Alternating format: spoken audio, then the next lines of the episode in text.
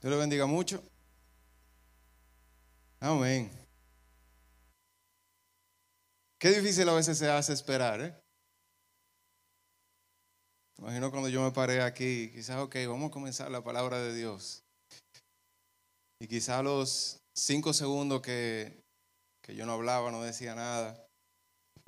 Bueno, no levanten la mano, pero ¿a cuánto le, le cruzó por la mente? ¿Y qué es lo que está haciendo Joel? ¿Y qué es lo que pasa? Es que tiene el micrófono apagado. ¿Y qué? Es que él está orando. No, es que él es un tipo bien él está bien concentrado, está orando en ese tiempo. Y le cruzan a uno muchísimos pensamientos por la mente, solamente tratando de esperar. Qué difícil se nos hace esperar. Vamos a orar que el Señor nos hable en esta mañana, que sea Él irrumpiendo en nuestros corazones, en nuestra mente, en nuestro espíritu, en todo nuestro ser. Dile al Señor, háblame. Dile al Señor fuerte, háblame. Háblame, Espíritu Santo. Dile, Señor, háblame. Dios mío, llénanos, Señor, de tu presencia, Dios. Papá, sé tú, Dios, hablando. Sé tú, Señor, irrumpiendo en nuestros corazones, Señor, redarguyendo, confrontando, corrigiendo, enseñando, confortando. Sé tú, Dios, en esta mañana poniendo esperanza, aumentando nuestra fe, aumentando nuestra confianza en ti, Dios. Adentrándonos más en una relación de intimidad contigo, Señor. Adentrándonos más en una amistad contigo, Dios. Enséñanos a conocerte más. Enséñanos, Señor, a evolucionar en nuestra amistad, en nuestra relación contigo. Transfórmanos, Señor, a cumplir tu plan y tu propósito con nuestras vidas en todo momento. En el nombre de Jesús. Y un buen fuerte. Amén. Amén. Vamos a buscar en Isaías capítulo 40. Isaías capítulo 40. Y vamos a leer los versículos 28 al 31. Isaías, profeta Isaías, capítulo 40, los versículos del 28 al 31. Dice, ¿acaso no lo sabes? ¿Acaso no te has enterado? El Señor es el Dios eterno, creador de los confines de la tierra. No se cansa ni se fatiga y su inteligencia es insondable. Él fortalece al cansado y acrecienta las fuerzas del débil. Aún los jóvenes se cansan, se fatigan y los muchachos tropiezan y caen. Y dice el 31, pero los que confían en el Señor renovarán sus fuerzas, volarán como las águilas, correrán y no se fatigarán, caminarán y no se cansarán. Gloria a Dios por eso. Gloria al Señor por eso.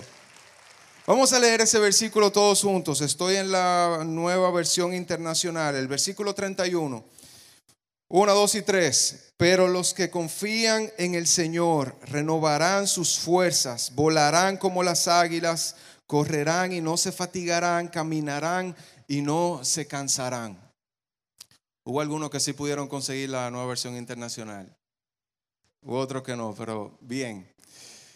Dice en este pasaje esa palabra que dice, pero los que confían en el Señor, en otras traducciones, en otras versiones, y la palabra que se utiliza en el original también se puede traducir como esperar. Los que esperan, dice en la, en la Reina Valera, dice los que esperan en el Señor. Y los que esperan en el Señor, los que confían en el Señor, tienen recompensas.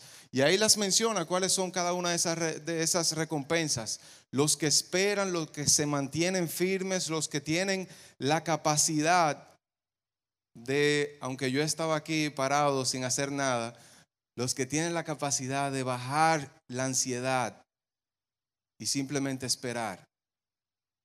Estar, esperar.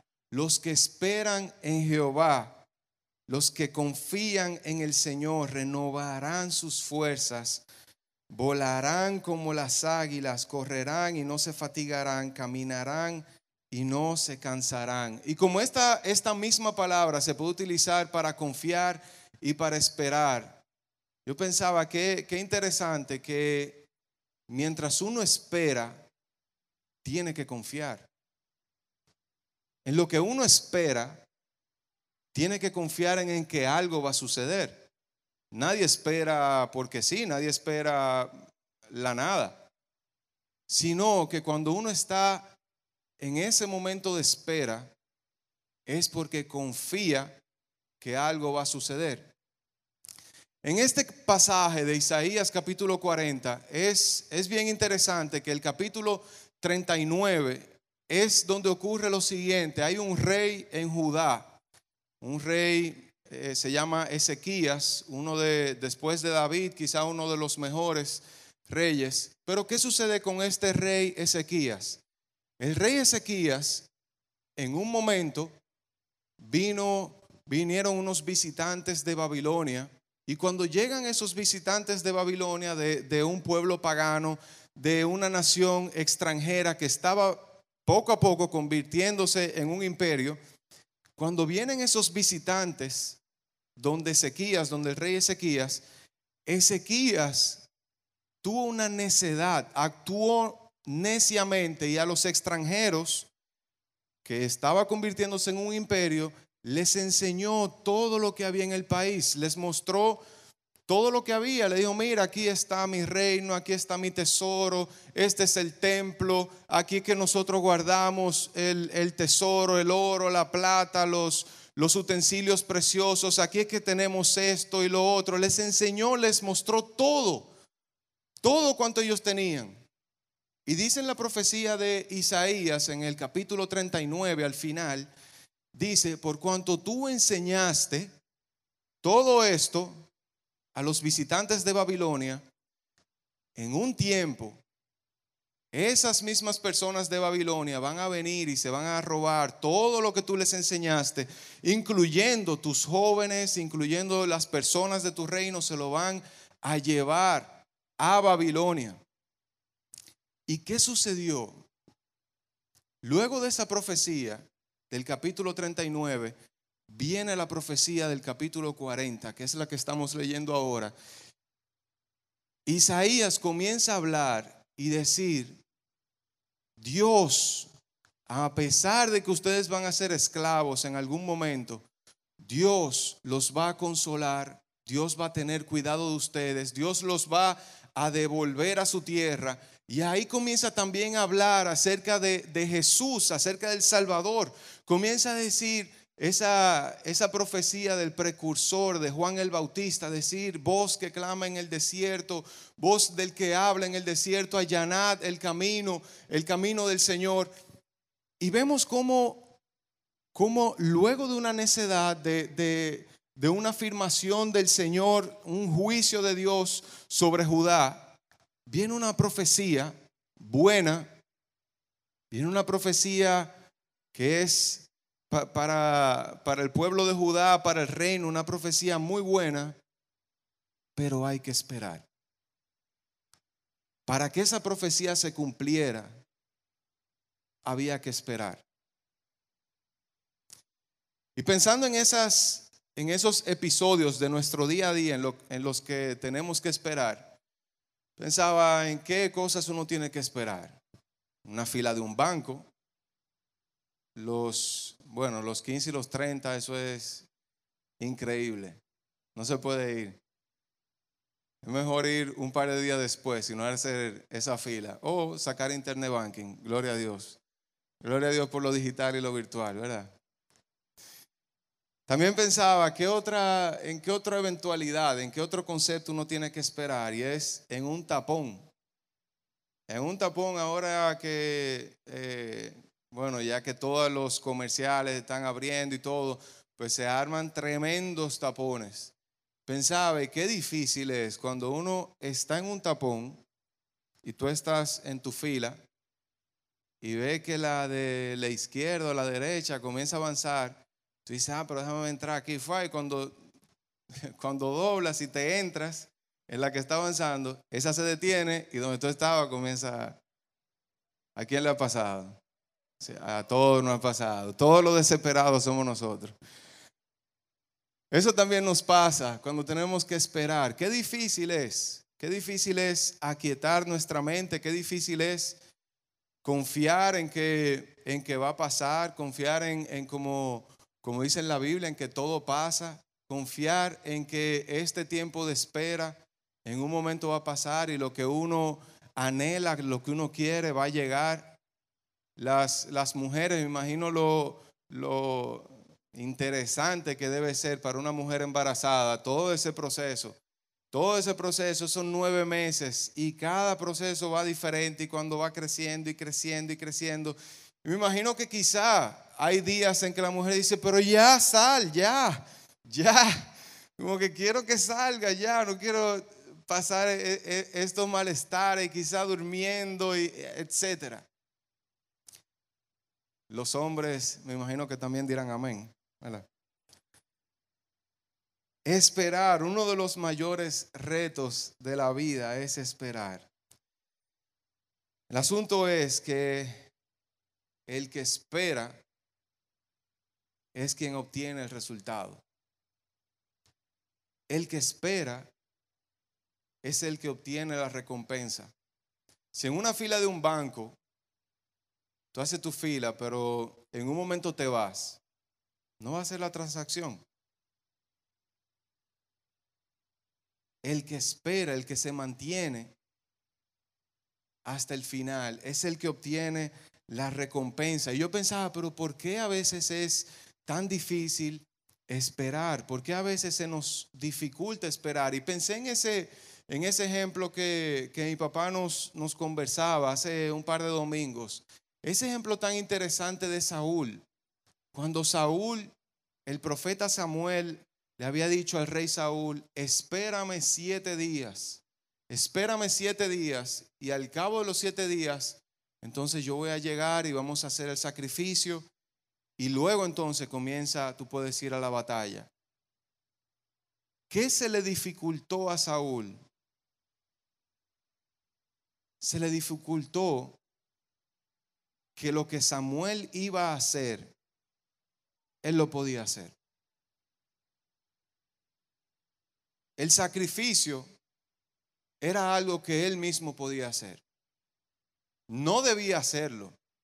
No debía hacerlo. Esa era desobediencia. No debía hacerlo. Pero era algo que él podía hacer. Cuando hay cosas que nosotros podemos hacer, que creemos que podemos resolver, nosotros mismos, se nos dificulta más esperar se nos dificulta más esperar. Que tú piensas que sí lo puedes hacer, que, que sí está bien que tú lo hagas. Se hace difícil esperar. Porque en otro caso, en el caso en el que necesitamos la intervención divina de Dios, si hay una enfermedad que uno no puede hacer nada, no hay, no hay de otra, hay que esperar. Hay que esperar lo que el médico diga, hay que esperar la, obra de Dios, hay que esperar lo que eh, la misericordia de Dios, el milagro de Dios, hay que esperarlo, no hay de otra. Pero cuando sí uno puede hacer algo, qué difícil se nos hace mantenernos estables durante todo ese tiempo.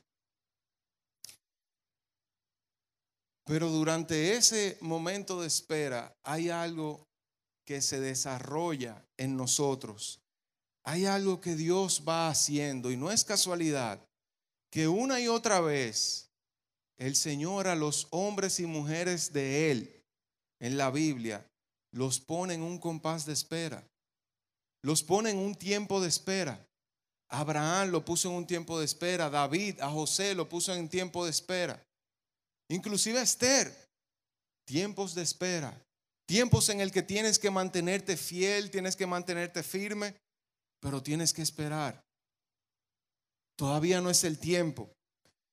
Y esa misma palabra que se utiliza en ese pasaje de esperar, la misma palabra se utiliza en estos salmos. Salmos 5.3 dice, oh Jehová, de mañana oirás mi voz, De mañana me presentaré delante de ti y esperaré. Esperaré en Dios. Salmos 22, 4 dice, en ti esperaron nuestros padres, esperaron y tú los libraste. En ti se apoyaron nuestros padres y tú los libraste. Dice Salmo 37, 40, Jehová los ayudará y los libertará, los libertará de los impíos y los salvará por cuanto en él esperaron. Dice el Salmo 39, 7, y ahora Señor, ¿qué esperaré? Porque mi esperanza está puesta en ti. Hay un video bien, bien gracioso que, que nos muestra gráficamente lo que uno quizá desde niño y a veces hasta de adulto, lo que sucede en nuestro interior, lo que sucede a veces cuando nadie nos ve, mientras tomamos este tiempo de espera.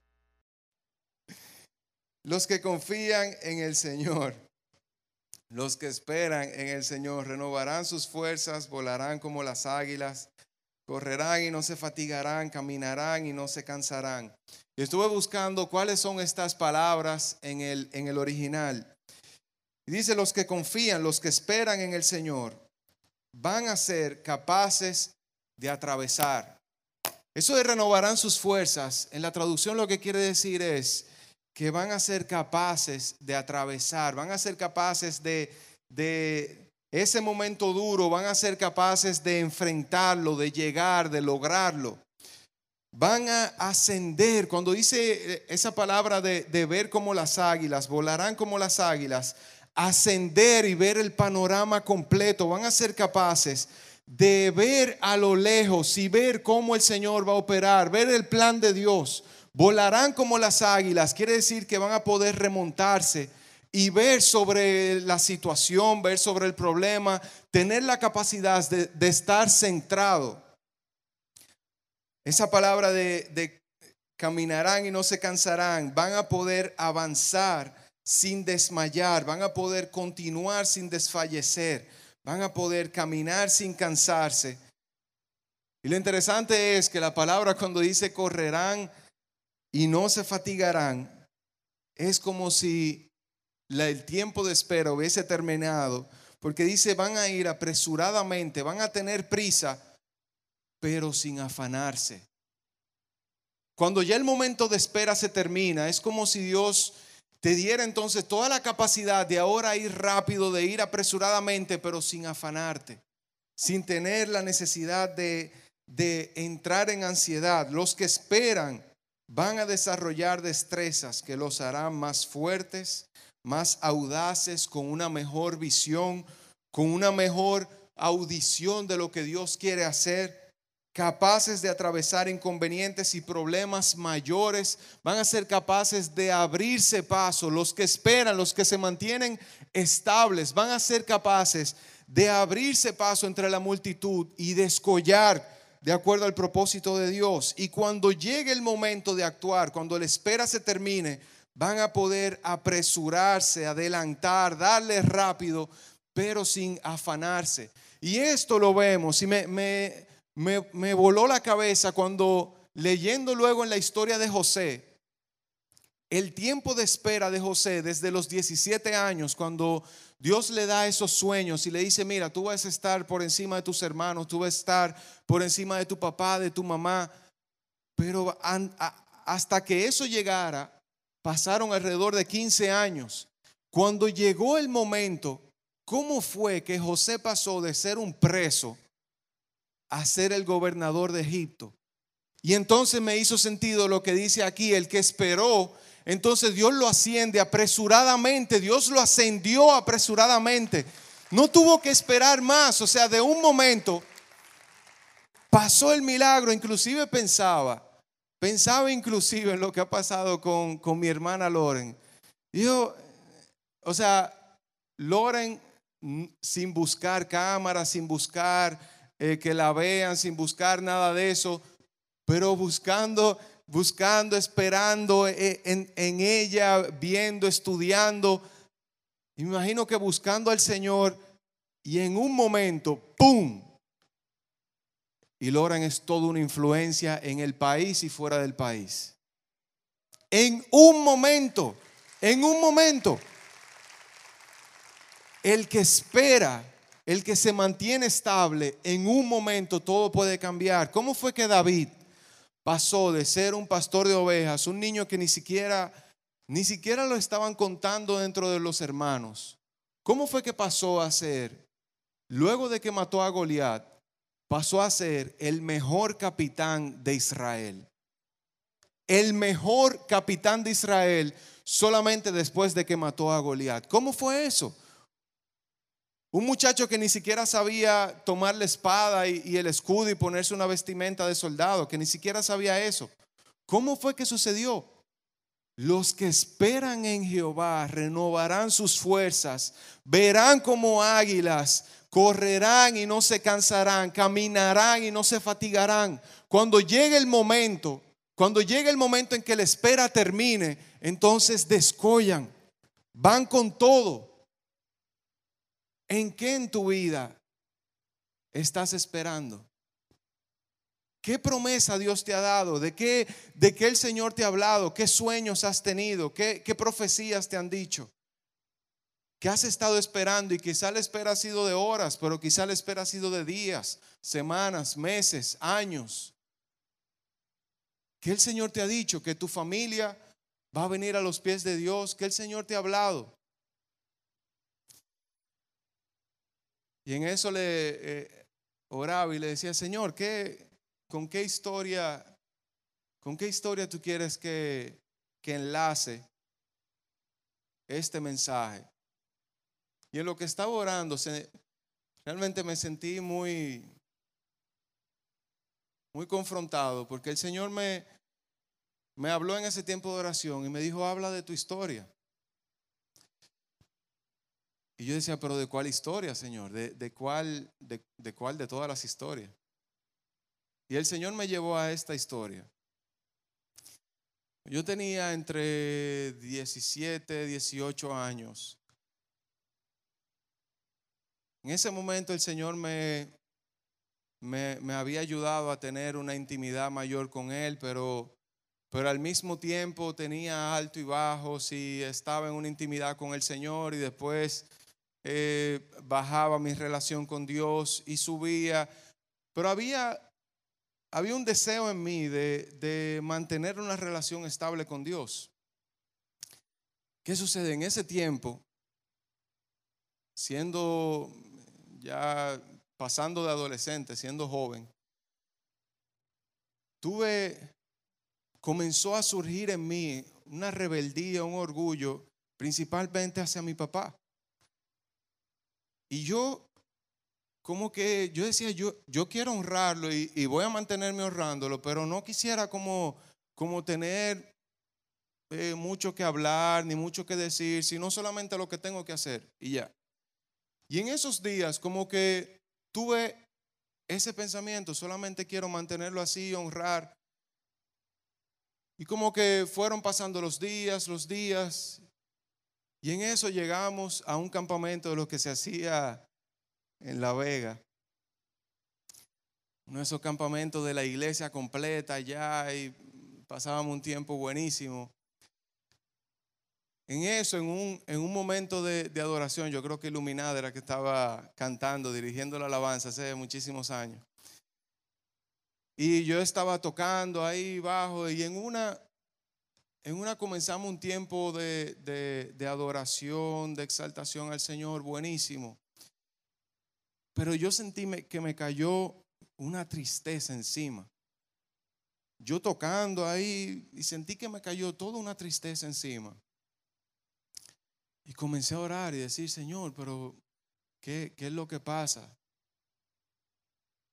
Y en eso papi, papi subió y comenzó a dirigir ese tiempo. Subió a la tarima y comenzó a él a dirigir ese tiempo.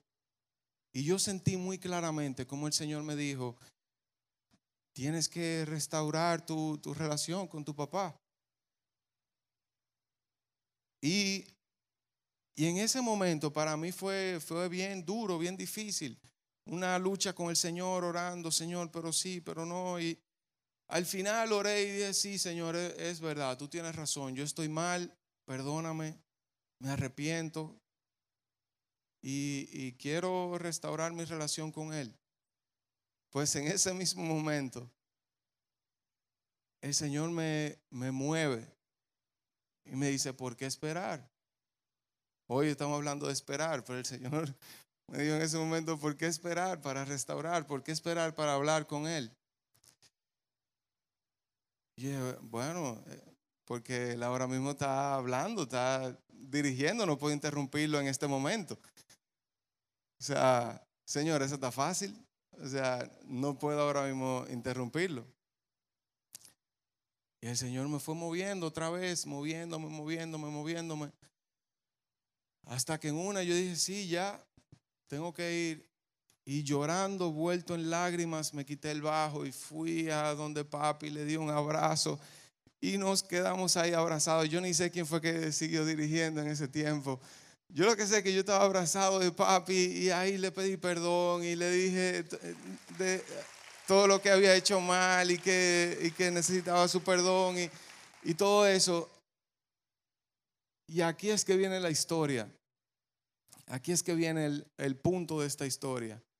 En ese momento, yo con 17, 18 años, papi se, se quitó su camisa y me la puso encima. Y comenzó a profetizar sobre mí, orar y decir, Señor, úsalo, bendícelo, úngelo, que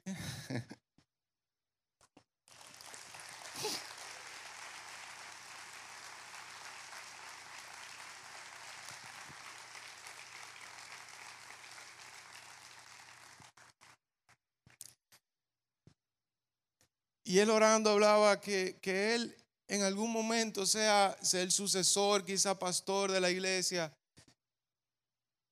Y ahora yo tengo 34, hace 18 años, hace, eh, en ese entonces tenía 18, es decir, han pasado 16 años. Y en ese momento cuando papi oraba por mí, yo decía, pero yo no, yo no estoy listo, yo no, no quiero ser pastor ahora. Ni quiero nada de eso ahora. Y hoy me doy cuenta,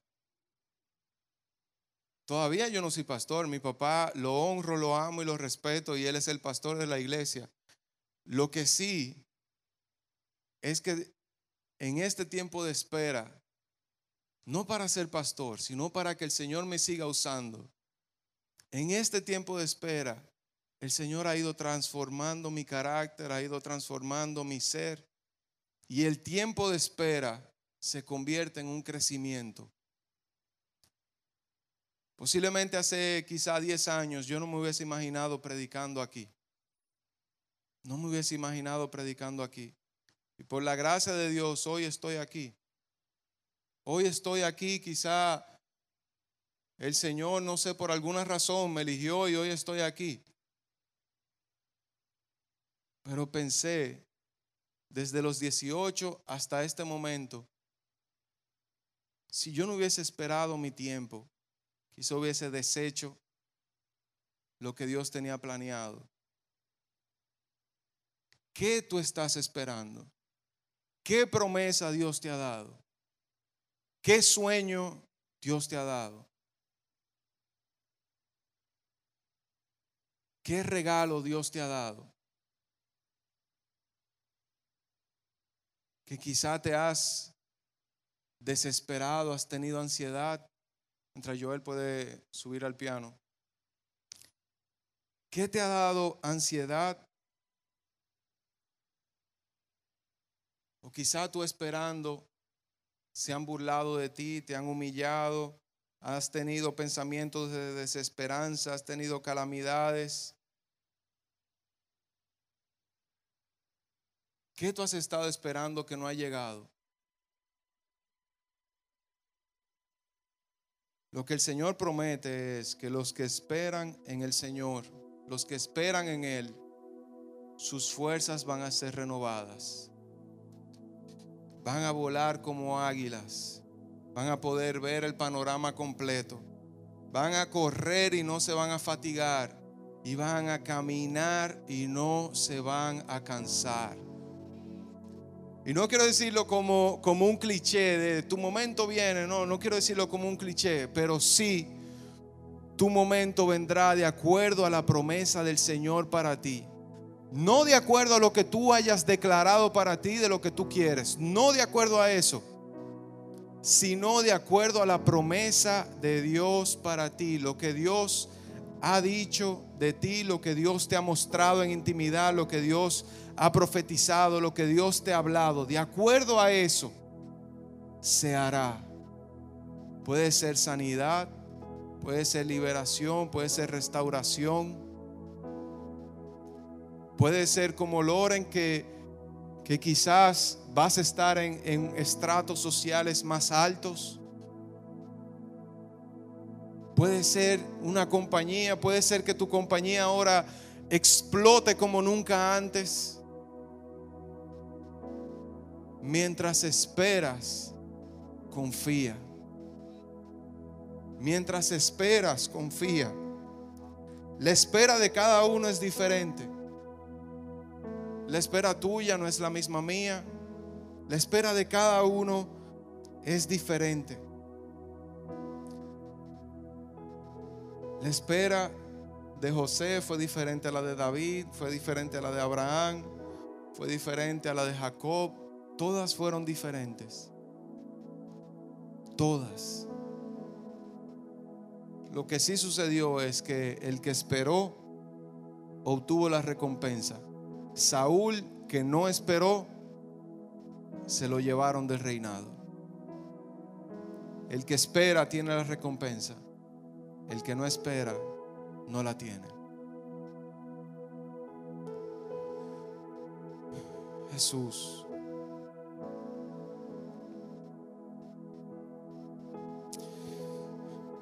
Para finalizar, quiero leerte lo que dice 2 de Tesalonicenses 3:3. Para ayudarte a esperar. Dice, pero el Señor es fiel. Él los fortalecerá y Él los protegerá del maligno. Gloria a Dios. Gloria al Señor. Gloria al Señor. Gloria al Señor. Cierra tus ojos un momento.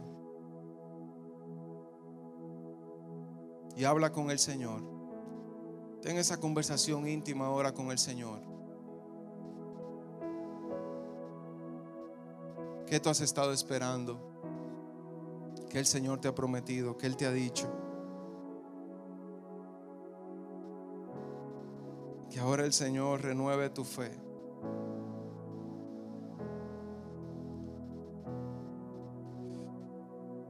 El Señor renueve tu fe, renueve tu esperanza.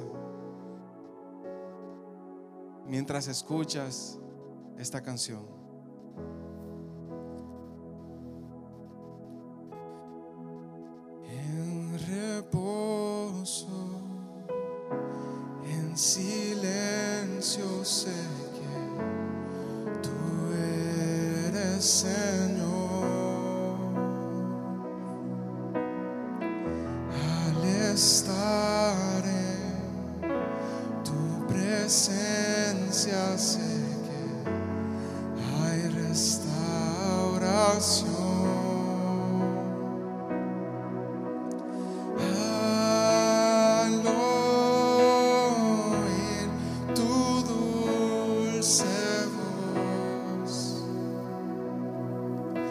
sim